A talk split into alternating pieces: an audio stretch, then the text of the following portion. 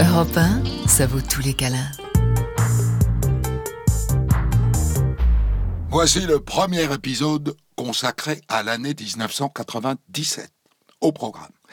La doyenne de l'humanité qui souffle ses 122 bougies, Kersozon toujours vaillant, Gorbatchev aux Galeries Lafayette, des tricheries à Interville, et Julien Clerc qui en a assez, assez.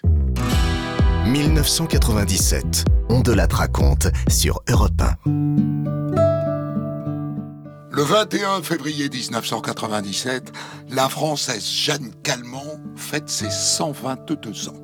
Et bien évidemment, la doyenne de l'humanité intrigue. On a tout dit sur la doyenne de l'humanité, qu'elle a entretenu sa santé avec une cigarette et un verre de porte au quotidien, qu'elle a connu Vincent Van Gogh, que le notaire qui avait acheté sa maison en Viager avait fait ce jour-là une bien mauvaise affaire, il faut dire que l'an dernier, son 121e anniversaire avait pris euh, des allures d'événements planétaires. Tout avait été dit et écrit sur euh, sa vie. Un disque de rap avait même été enregistré. La vieille dame euh, se racontant sur fond de, sur fond de musique techno. Cette année donc, l'anniversaire de Jeanne Calment devrait être plus sobre, plus intime, moins de journalistes probablement, mais toujours des visiteurs bien sûr. les visites ont d'ailleurs déjà commencé à la maison de retraite du lac. Mais dans cette maison de retraite, à Arles, les visiteurs sont quand même triés sur le volet. Bonjour madame, nous sommes venus de Suisse pour vous apporter des fleurs et vous dire bonjour. Avec des petits-enfants qui ont aussi des Vichy pour vous et du chocolat pour vous souhaiter bon anniversaire. C'est pas assez fort. C'est pas assez fort? Alors, est-ce que vous aimez toujours les Vichy? C'est fort. Ils arrivent. Je mets les Vichy près de votre main. Oh, merci. Pour la gérontologue Catherine Levrault, lui permettre de recevoir quelques visiteurs, malgré son âge, est une bonne idée. Surtout ne pas faire le vide autour d'elle. Je suis persuadée que si on n'aide pas, le risque de régresser. Les personnes âgées qui sont isolées, qui ne voient pas, qui n'entendent pas, régressent fatalement et surtout si elles perdent le moral. Madame Calment a bénéficié jusque-là d'un moral d'acier, comme on dit. Elle a une personnalité très forte. Il faut qu'elle la garde. Il faut qu'elle soit stimulée, qu'elle soit aidée. Et comment il faut qu'il y ait quelqu'un qui transmet les informations de part et d'autre, c'est-à-dire qui va aider Madame Calment à entendre ce qu'on lui demande et aider la personne qui a posé la question à comprendre la réponse. Et d'autre part, elle a absolument besoin, à son âge et dans son état, d'un travail de stimulation qui permette de garder ses capacités intellectuelles à l'état où elles sont. Alors, à défaut de pouvoir approcher Jeanne Calment, les curieux se rabattent sur son ancien appartement. Depuis le magasin de chaussures situé au rez-de-chaussée, la vendeuse envoie défiler toute la journée. Et selon elle, certains viennent de très loin. Ce sont surtout les Japonais qui apparemment sont friands des aventures de Jeanne Calment. Ils inspectent beaucoup au niveau de l'architecture pour voir si vraiment c'était un bâtiment particulier.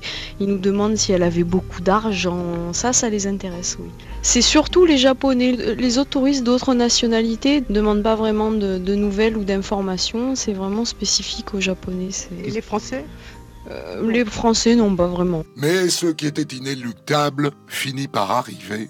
Le 4 août 1997, Jeanne Calment rend son dernier souffle. La disparition de Jeanne Calment est une immense perte pour les pensionnaires de la maison de retraite du lac. Ici, tout le monde regrette déjà la doyenne du monde, à l'image de Yvonne Boulet, une dame de 80 ans qui a bien connu Madame Calment. Pour moi, c'était une, amie, quoi.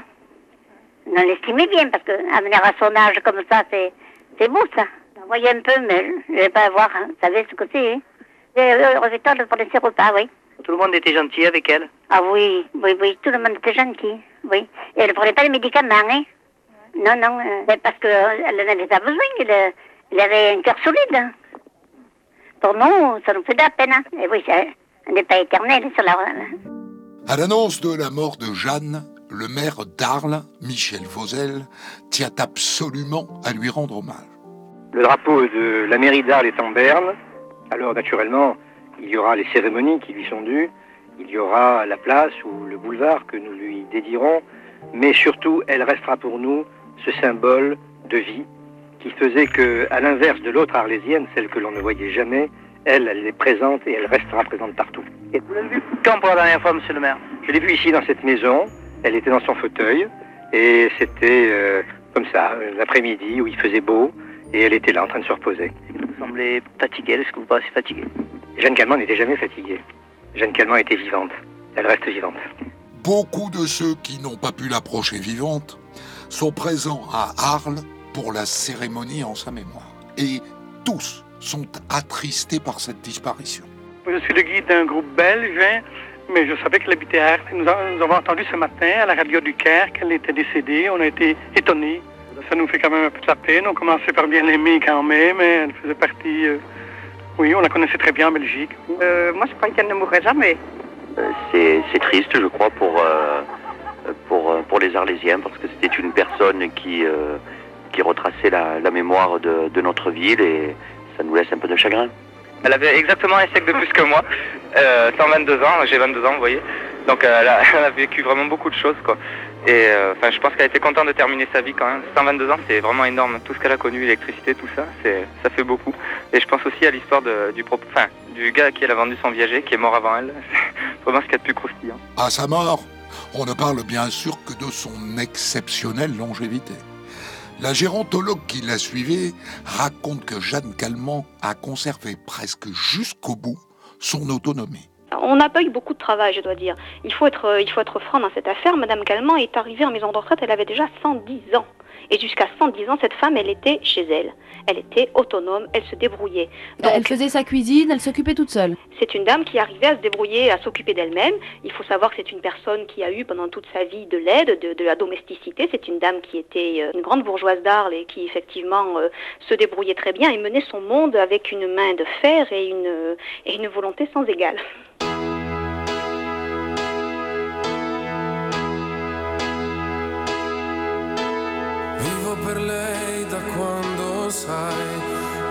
prima volta l'ho incontrata, non mi ricordo come mai, mi è entrata dentro e c'è restata.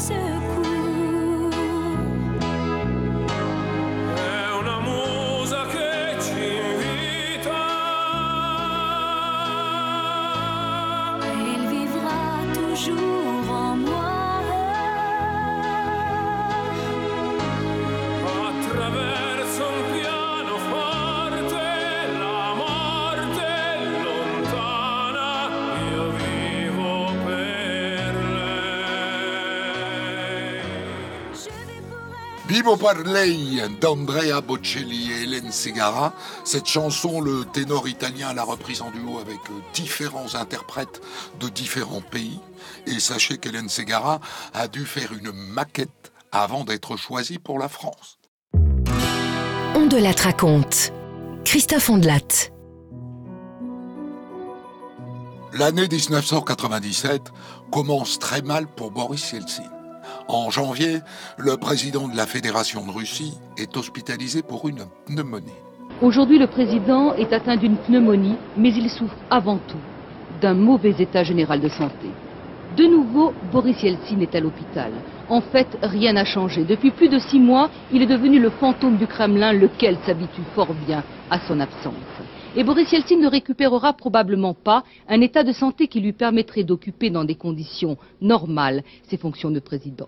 La classe politique russe s'en émeut à peine. Une personnalité politique pourtant demande sa démission. Le général Alexandre Liebet. Mais il est bien le seul. Yeltsin doit renoncer à ses pouvoirs. Il est à l'hôpital, le Premier ministre est en vacances, les gens ne sont toujours pas payés, la production est au point mort et personne ne s'occupe de l'économie. Mais même s'il vient de créer son propre parti, Alexandre Lebed dispose de peu de relais dans la classe politique et l'opinion. Et il aura du mal à faire avancer l'idée d'une nécessaire démission. En vérité, il n'y a que Boris Yeltsin lui-même qui peut décider de quitter le pouvoir. Car en l'état actuel de la Constitution, seule une démission du président peut mettre fin à cette situation.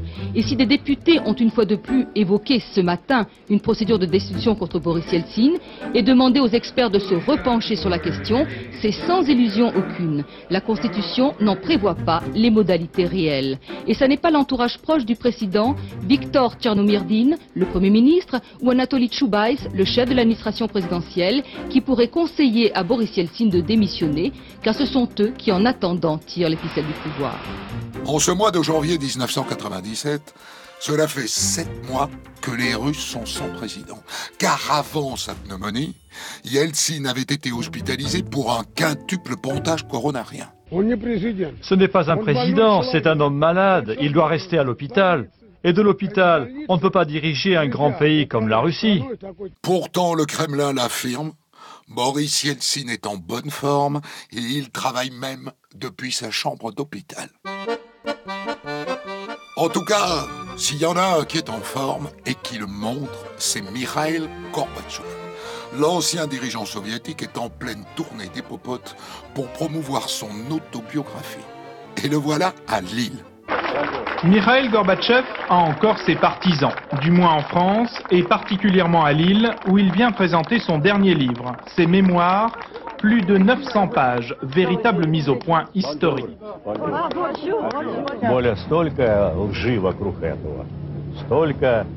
Il y a eu tellement de mensonges, de choses fausses qui ont été dites sur ce que j'ai fait. Il fallait aussi que je donne ma version.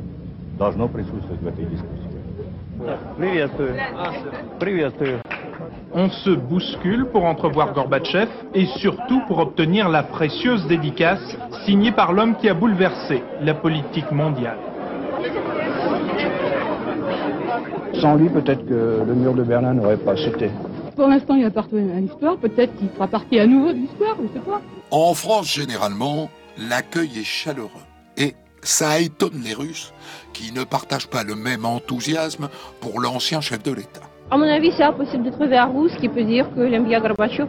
On a eu beaucoup de difficultés, on a eu beaucoup de malheurs, toutes les Russes, pendant le temps que lui, était le président. Seulement aujourd'hui, Gorbatchev n'est plus président. Il est écrivain et entend réussir la promotion de son livre. Bien sûr, je suis heureux que cela suscite un tel intérêt et que la presse aussi soit présente. Je suis content, je remercie les Français. Après Lille, direction Paris, où l'auteur Gorbatchev est attendu pour une séance de dédicace aux Galeries Lafayette. Une présence dans le temple de la consommation qui étonne tout de même certains clients. Premier jour des 3J, mais pas d'appel Tony Truant. Dans le salon opéra, en tout cas, musique de chambre. On attend le couple Gorbatchev et le directeur du magasin, Monsieur Alaise, fait le fier. Les Galeries Lafayette, c'est un théâtre. Et à chaque fois, quand il y a un événement dans Paris, c'est aux Galeries Lafayette que ça doit se passer. Et voilà l'ancien maître du Kremlin qui surgit entre le rayon bas et le département chaussette. Mikhail Gorbatchev s'engouffre dans le vieil ascenseur, direction le 7e. Il traverse des couloirs de service et prend place devant des tentures rouges. Souvenir, souvenir, les Galeries Lafayette, il connaît déjà. J'ai été euh, aux Galeries Lafayette une seule fois dans ma vie, il y a 21 ans, en 76, quand j'ai acheté des souvenirs pour Raïssa. Et Raïssa Gorbatchev se souvient très bien du cadeau qu'elle s'était offert à l'époque.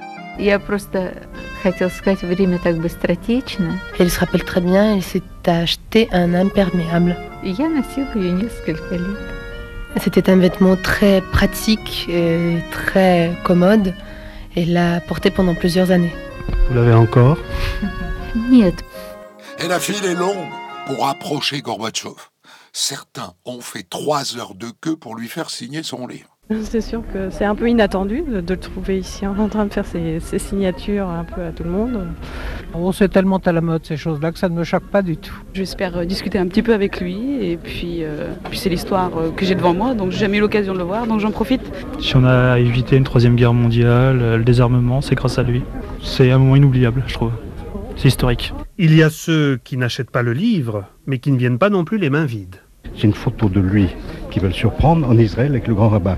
C'est assez extraordinaire. Alors je tenais, je tenais à lui remettre ses documents et obtenir ses signatures. J'en ai plusieurs livres d'or. C'est le dernier que j'ai en main. Il était rouge, les autres étaient gris ou verts, vous voyez. Et je vais essayer de, de faire dédicacer sa femme. Et ce sera chose faite quelques minutes plus tard. Merci beaucoup. Europe 1, on de la raconte, l'année 1997.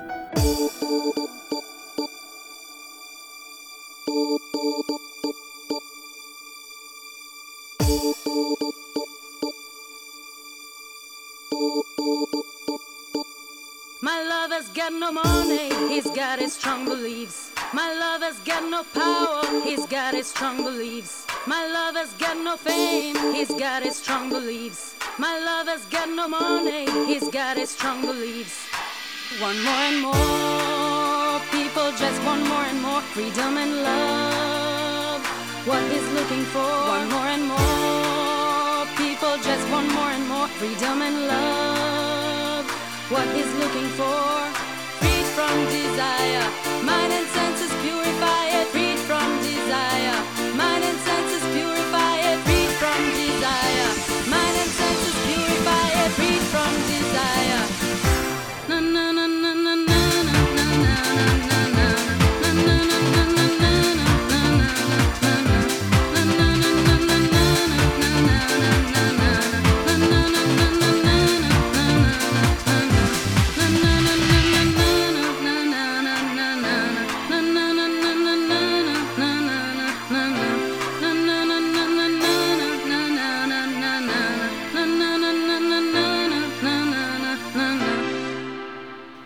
C'était l'italienne Gala avec Freed from Desire, chanson devenue aujourd'hui un tube dans les vestiaires des footballeurs et des rugbymen.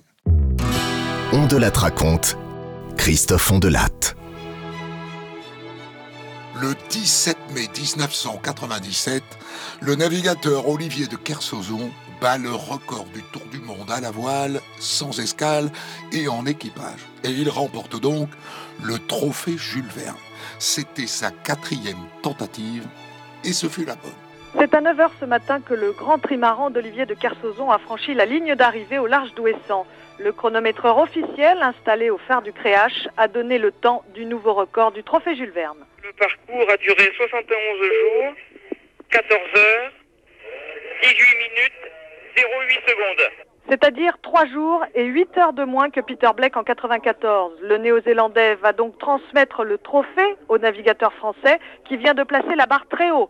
Des milliers de personnes attendent avec impatience le retour des héros. Ils sont sept, mais la préférence des Brestois va bien sûr à l'enfant du pays, Olivier de Kersauzon. Pour féliciter le marin, les admirateurs sont venus des quatre coins de France. C'est un grand champion, c'est un grand sportif. Ça fait des années que je suis en admiration devant lui et son équipe et son bateau. Et en dehors de- des limites de notre département, je regardais tout à l'heure, des, des 33, des 49, des 85, des gens du Var, des gens de l'île-et-Vilaine, toute la France est là aujourd'hui. Je peux vous dire que c'est un grand bonhomme de la mer.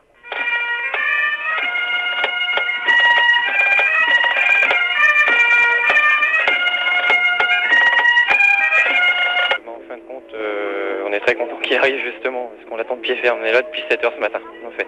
Ouais, ouais. Levé à 6h. Et bon, on est très content en fait de son parcours et puis de sa performance surtout, qui nous ramène le trophée. Et ça n'a pas été facile. Kerso a dû traverser l'Atlantique Sud au milieu des icebergs et enchaîner avec l'Atlantique Nord en frôlant l'anticyclone des Açores. Gérard Daboville, le rameur solitaire de l'Atlantique, a suivi toutes les étapes de la course. Et son équipage, ils arrivent de quelque part euh, qu'on a beaucoup de mal à imaginer. Et puis euh, c'est tout d'un coup ils retrouvent, euh, ils retrouvent la vie avec les gens et ils la retrouvent. en plus, il va y avoir une foule à l'arrivée, donc c'est vraiment un changement de monde, mais brutal. C'est d'autant plus phénoménal que c'était pas évident du tout, puisque plusieurs fois pendant pendant cette traversée, on a cru que c'était fichu. Hein. Euh, Quelque temps après le départ déjà, quatre jours de retard.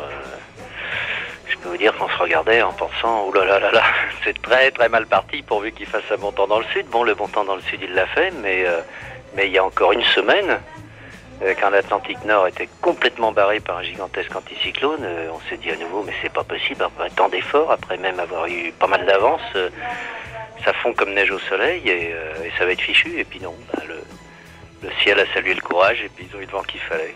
En tout cas, malgré les épreuves, ou peut-être grâce à elles, l'amiral, comme on le surnomme, a pris un réel plaisir à naviguer. Euh, Je pense que dans, le, dans ce schéma de navigation emmener ce type de multicoque autour du monde et ce qu'on peut faire de plus intéressant. Donc, euh, en fonction de ce que moi j'aime de la mer, ce que j'aime de ce parcours complet, euh, moi je repars demain. Je pense que notre petit armement est sûrement l'armement français qui a aujourd'hui le plus de données et le plus de connaissances sur ce parcours et le plus de réflexion. Donc, euh, moi je repars, je repars demain. C'est pas monotone un tour du monde. Ne, ne vous imaginez pas que c'est juste une épreuve noire et cruelle. C'est une épreuve qui demande beaucoup d'intensité de travail, qui demande beaucoup d'acharnement.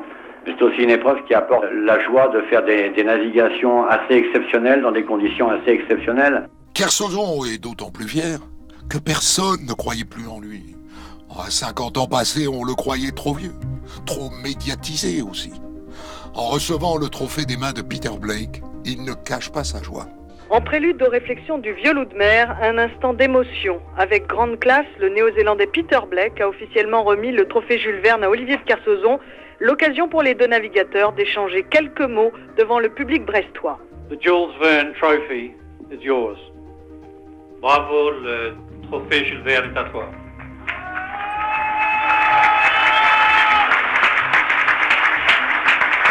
You win one time, I win one time. Maybe we can race together next time. Vous avez gagné une fois, j'ai gagné une fois, dit Kersozon, avant d'ajouter Peut-être aurons-nous l'occasion de naviguer ensemble la prochaine fois. Mais Kerso sait aussi que cet exploit n'aurait pas été réalisable sans l'aide de son équipe sur le pont H24. Là où, où on a eu euh, de la chance, c'est que d'abord, je pense qu'on a réussi à constituer une équipe. Une équipe qui s'est battue euh, nuit et jour avec les moyens euh, techniques, matériels et humains qu'elle possédait sur ce parcours. Et je crois que c'est ce qui a été une des raisons de la réussite de ce trophée. Je sais bien que c'est le final qui compte, mais euh, moi je me suis souvent dit dans ma tête qu'un bateau qui allait vite dans le sud devrait être capable d'aller vite ailleurs, hein, pour peu qu'on ait un peu de chance météo. En plus, euh, le Grand Sud, c'est la, c'est la, la noblesse de ce métier, parce que c'est la partie du parcours la plus acrobatique. Quoi. Face aux journalistes, Olivier de Kersauzon a aussi cette phrase.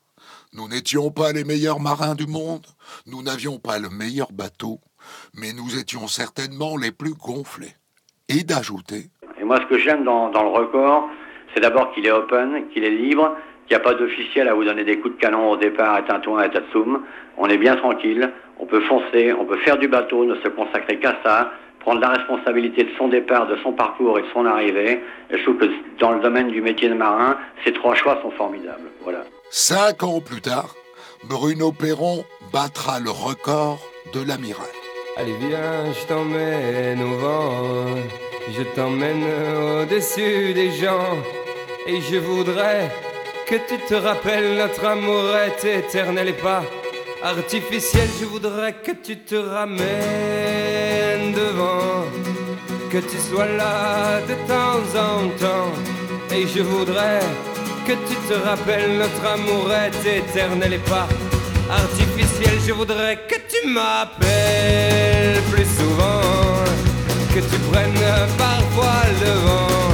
Et je voudrais que tu te rappelles notre amour est éternel et pas artificiel. Je voudrais que tu sois celle que j'entends. Allez viens, je t'emmène au-dessus des gens. Et je voudrais que tu te rappelles notre amour est éternel, artificiel.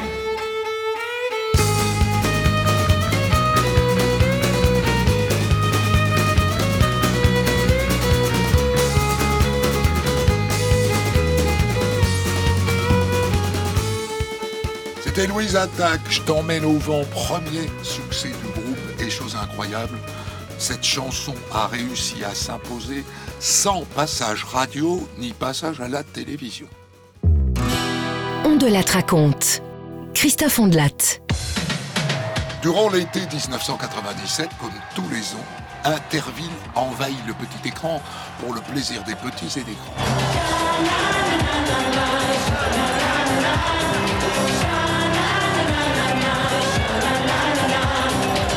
Ce jeu télévisé voit s'affronter les habitants de deux villes françaises dans une série d'épreuves physiques. L'émission est très populaire. Elle est suivie chaque semaine par plus de 10 millions de téléspectateurs. Jean-Pierre, oui, je ne sais pas si vous avez vu, mais les couleurs de Bellegarde sur Valserine, c'est les couleurs du Brésil, quatre fois champion du monde de football. Thierry, je ne sais pas si vous avez vu, le Brésil pour prétendre à la victoire, car nous serons ce soir les plus forts. On va voir ça, Jean-Pierre. N'est-ce pas, monsieur le maire? Premier jeu, premier rendez-vous, Thierry. Les deux présentateurs, Jean-Pierre Foucault et Thierry Roland, passent l'émission à s'écharper gentiment. Et au milieu de ce joyeux bordel, un jeune animateur, Olivier Chiabodo, fait office d'arbitre. Alors qui commence? Eh bien écoutez, je pense que le fair play étant de soi ce soir, je pense que les visiteurs pourraient commencer. Bonne idée. N'est-ce pas? Merci beaucoup. À vous. Cette parole vous honore, mon cher euh, arbitre, et cette parole vous honore, monsieur Jean-Pierre Foucault, et nous vous en remercions. C'est lui notamment qui est chargé du jeu des questions qui permet de départager les équipes quand le score s'avère serré. Mais à la rentrée 97, une fois la saison d'été terminée, voilà que le canard enchaîné publie un article qui va faire sacrément causer. Le journal révèle que cet été-là, le 2 juillet, il y a eu tricherie lors de la rencontre entre deux villes des Pays de Loire, le pays d'Ancenis et la commune des Cépès, célèbre pour son puits du Fou. Et le responsable de cette tricherie ne serait autre que le jeune arbitre Olivier Chiabodo. Le maire d'Épaisse aurait été en effet aidé par des signes chiffrés d'un des animateurs, Olivier Chiabodo. Il y avait un choix à faire entre cinq réponses et l'on voit nettement sur les photos du canard enchaîné l'animateur indiquer à deux reprises le chiffre 3 avec sa main droite. C'est bien sûr la troisième réponse qui était la bonne et d'ailleurs le maire d'Épaisse a bien répondu. Mais le maire des Épaisses, Jean-Marie Delahaye, nie toute tricherie ou tentative de tricherie. Je suis partagé entre l'envie d'en rire et puis euh, aussi l'indignation, parce que euh, l'indignation pourquoi? Parce que mon honneur personnel est en jeu, puis ce qui est plus grave, c'est l'honneur des plus follets derrière tout cela. Mais d'un autre côté, c'est tellement ridicule et tellement grotesque que demain, je me demande si on va pas me dire dans les journaux qu'une vachette m'a soufflé carrément aux oreilles. Euh, Enfin, en tous les cas, moi, ce que j'ai à dire, c'est que ces propos sont diffamatoires et que je n'en resterai pas là. Ça, c'est clair. Alors, est-ce que oui ou non vous avez vu les signes d'Olivier Chabaudot Rien du tout. J'ai rien vu du tout. Rien, rien, rien, rien, rien, rien. Et je maintiens, sur mon honneur. Donc vous, vous vous dites que vous avez répondu au hasard Tout à fait, tout à fait, on était partagés en deux, c'est tout. Euh, Si vous avez vu les images, on est quatre, il y en a deux qui pensaient d'une manière, deux de l'autre, et puis euh, j'ai choisi euh, au hasard, c'est- clair. Alors, au siège de TF1, on revisionne l'émission. Et il apparaît qu'un geste de Chiabodo peut effectivement créer le trouble. Le représentant de la ville vendéenne devait répondre à une question concernant Landru. Pour l'aider, quatre réponses lui étaient proposées. Landru, avant d'être guillotiné, a-t-il demandé un cure-dent, une coupe de cheveux, un bain de pied ou un coupe-papier? Sur les images enregistrées, l'animateur Olivier Chiabodo a clairement donné le numéro de la bonne réponse, le 3. Sortant de son rôle d'arbitre, il a en effet ouvert trois doigts le long de sa cuisse. Coïncidence ou tricherie, cette bonne réponse a permis au Puy du Fou d'accéder en finale. Alors, 24 heures après la révélation de l'affaire, les vachettes cèdent la place aux vacheries. L'animateur porte plainte contre X pour diffamation. L'association du Puy du Fou porte plainte contre le canard enchaîné. Et TF1 porte plainte contre Olivier Chiabodo et le licencie sur le champ. Car cette révélation a mis à jour d'autres tricheries. Oui, il y a bien eu tricherie, mais TF1 n'y est pour rien. C'est en substance le message d'Étienne Moujotte, vice-président de la chaîne. Il y a bien eu tricherie et à plusieurs reprises ces deux dernières années, c'est évident, disait-il hier dans un communiqué, quand on visionne toutes les cassettes des émissions d'Interville. Mais TF1 n'y serait pour rien, pas plus que la société Glem de Gérard Louvain qui produit l'émission. Pour la chaîne, le seul responsable, c'est Olivier Chiabodo, l'arbitre du jeu Interville. Jeune animateur en vogue, on lui promettait un bel avenir. Son émission Touché Gagné, l'une des nouveautés de la grille de rentrée, a été brutalement suspendue hier matin. Chiabodo refuse toute interview. Il se contente d'envoyer un communiqué à l'AFP dans lequel il nie fermement. Des voix commencent alors à se faire entendre, comme celle du maire de Mont-de-Marsan, en Aquitaine, qui a perdu en finale face au Puy du Fou, justement. J'ai simplement eu le sentiment en arrivant à l'émission que euh, on prenait davantage en considération le Puy du Fou comme on Marsan. Et J'ai dit qu'on n'était pas venu là en culotte de chou pour se faire brouter le cul par des lapins. Euh, ça a choqué certaines gens, mais il s'avère que, finalement, la réflexion que j'ai eue n'était peut-être pas hors de propos et hors de sens. Si j'ai des réactions, c'est par rapport surtout à tous ceux qui ont participé à l'émission de Mont-de-Marsan, euh, toute la jeunesse qui, qui avait pris ça très au sérieux. Si j'ai une réaction, ce sera celle de demander qu'on donne Mont-Marsan vainqueur d'Interville 1997. Olivier Chiabodo finira par admettre les tricheries, mais il accusera son producteur, Gérard Louvain, de l'y avoir contraint. Louvain niera et menacera l'animateur, qui finira par porter plainte contre lui pour harcèlement moral.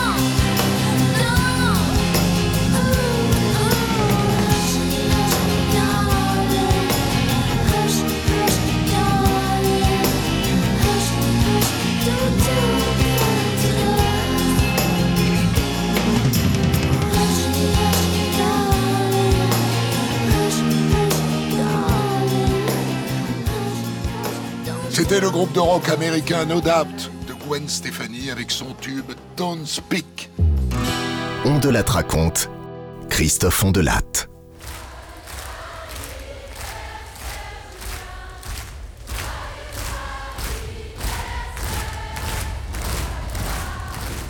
Le 4 octobre 1997, Julien Clerc s'apprête à monter sur la scène du Palais des Sports pour un concert événement. Il fête ses 30 ans de carrière et aussi ses 50 ans. En presque 30 années de carrière, à 50 ans, on peut dire que finalement vous n'avez jamais fait autre chose que ce, que ce métier que vous aimez le plus parfaitement possible. Vous y êtes tenu, vous n'avez été tenté par rien d'autre? Non, ce qui m'intéresse, c'est la musique et de- de- d'apporter du bonheur aux gens, enfin de les concerner euh, par de, de- de- de la musique et des chansons. Voilà, vous savez, la chanson, c'est pas important et c'est important. C'est les deux.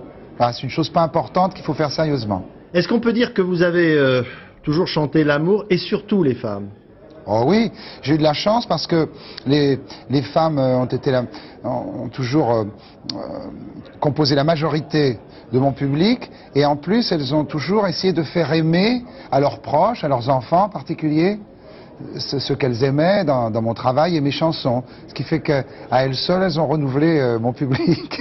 Pour l'occasion, Julien Clerc a invité ses amis de la chanson à monter sur scène avec lui. Alors ce soir, vous allez avoir beaucoup de vos amis euh, sur scène. Oui, beaucoup. Alors oui, ça me fait un, un grand, grand bonheur qu'ils veuillent bien venir chanter mes chansons sur scène avec moi, ce qui est toujours un exercice difficile, il faut le savoir, parce que quand on vient visiter un artiste, un autre artiste, sur une scène, on vient un peu dans son jardin, dans son, appartement, et, c'est difficile de, s'immerger là-dedans. Ils le font tous avec bonheur en plus, et tous en apportant quelque chose aux différentes chansons qu'ils ont choi- choisi de chanter. C'est pour moi le plus beau cadeau d'anniversaire qui soit. Un cadeau d'anniversaire qui a pour nom Françoise Hardy, Pascal Obispo, Marc Lavoine, Alain Souchon ou encore Renaud. Avec ce dernier, il reprend Travailler c'est trop dur. Et je prends mon vieux cheval et j'attrape ma vieille selle Et je selle mon vieux cheval pour aller chercher ma belle. Tu connais si loin d'un grand bout de là, Saint-Antoine à Beaumont, mais le long du grand Texas, je t'ai cherché bien longtemps. Travailler, c'est trop dur, et voler, c'est pas beau. Demander la charité, c'est quelque chose que je peux pas faire. Chaque jour. Cette année-là, Julien Clerc est aussi fier de présenter son nouvel album, le 17e, tout simplement intitulé Julien.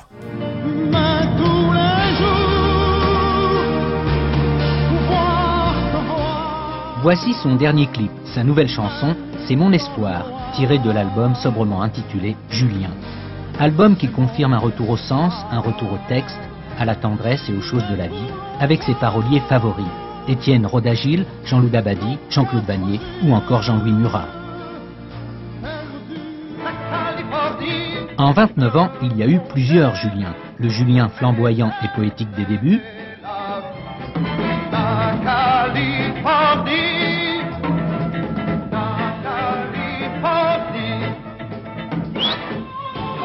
le Julien cœur de rocker qui séduit une nouvelle génération.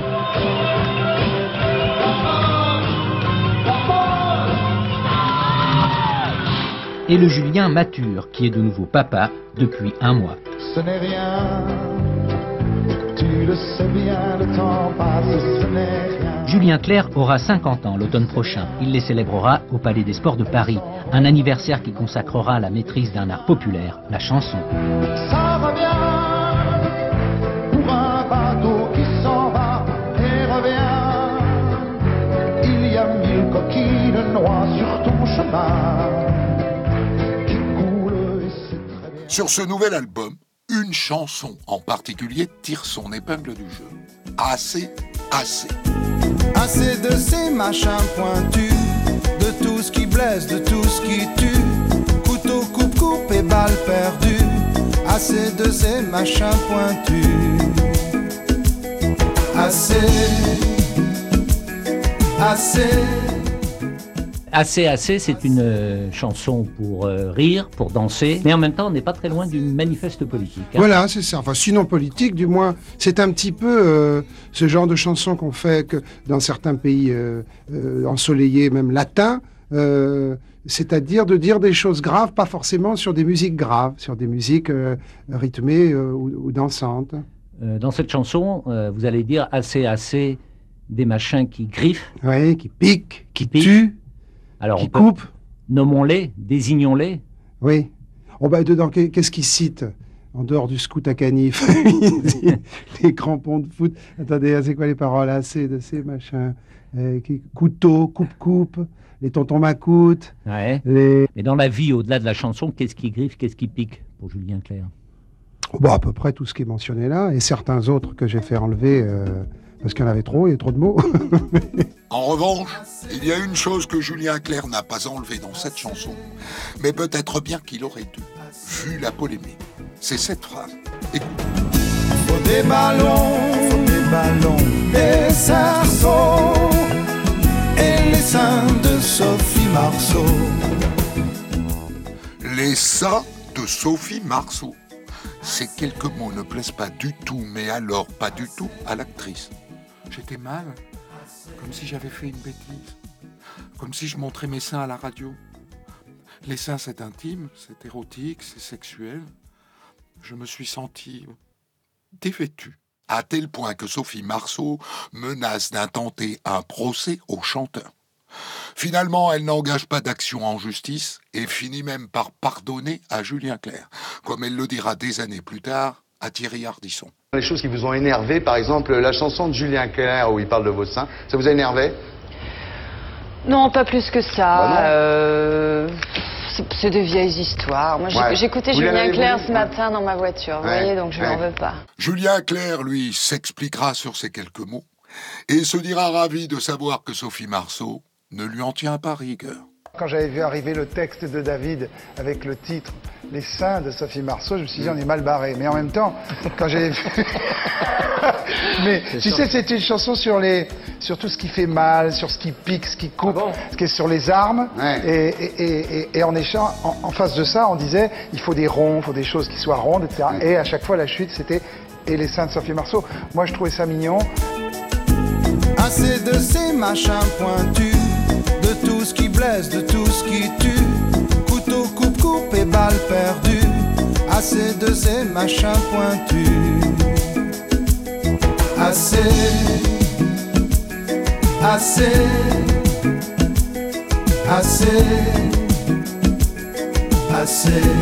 Assez de ces machins qui griffent. Crampons de foot, bijoux Van Cleef. Tonton Macoute, Scouta Canif. Assez de ces machins qui griffent. Assez, assez, assez, assez. Il faut des ronds, il faut des ronds, il faut des coups, il faut des coups, des marchands de marrons, des marchands de marrons, rue le cou, rue le cou. Il faut des ballons, et les seins de Sophie Marceau. Bon Cupidon est dispensé. Les abeilles et les crustacés. Ok, mais pas les chiens dressés. Assez. Les pitbulls et les vers cassés. Assez. Les cutters des. C'était Julien Clerc avec Assez, Assez, extrait de son album Julien, sorti en 1997. La suite de notre redécouverte de l'année 1997 dans le deuxième épisode. Retrouvez On de la raconte du lundi au vendredi sur Europe 1 et quand vous voulez sur europe1.fr, l'appli Europe 1, vos réseaux sociaux et vos plateformes d'écoute.